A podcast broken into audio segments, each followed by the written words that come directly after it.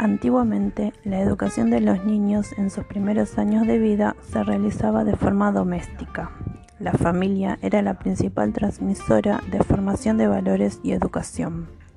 De esta forma, el niño se desarrollaba de manera aislada de sus pares sin recibir aquellos estímulos fundamentales para su, posterior desempeño social adecuado sin la posibilidad de satisfacer sus infinitas curiosidades y carente de personas capacitadas para su aprendizaje.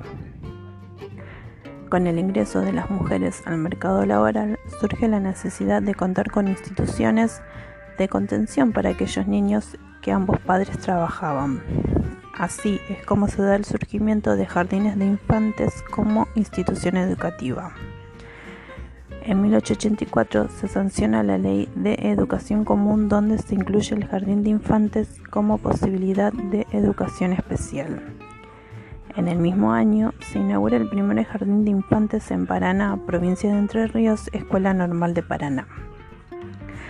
Los jardines de infantes fueron cobrando importancia no solo por el incremento de la población y la salida laboral femenina, sino también por la inclusión de la educación inicial de la sala de cinco años obligatoria dentro del sistema educativo argentino que establece la Ley de Educación Nacional 26.606.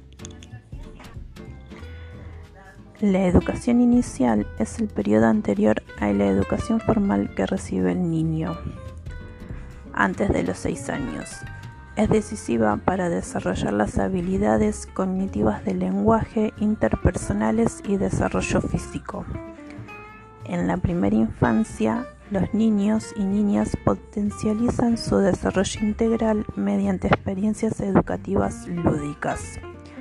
El juego les permite desarrollar la creatividad, explorar y descubrir el mundo, expresar sus emociones, afianzar y enriquecer su actividad, desarrollar sus capacidades y habilidades y vivir diversas experiencias de aprendizajes aprendizajes que deben ser considerados como un proceso y no como un producto.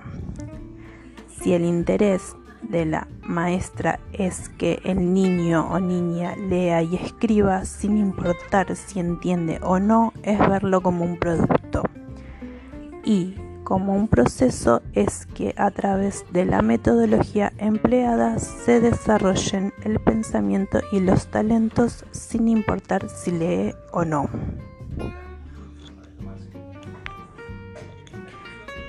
La educación inicial de hoy busca que los niños sean apreciados y reconocidos por lo que son, con sus propias capacidades, sus propios, sus propios ritmos y reconociéndolos tal como son.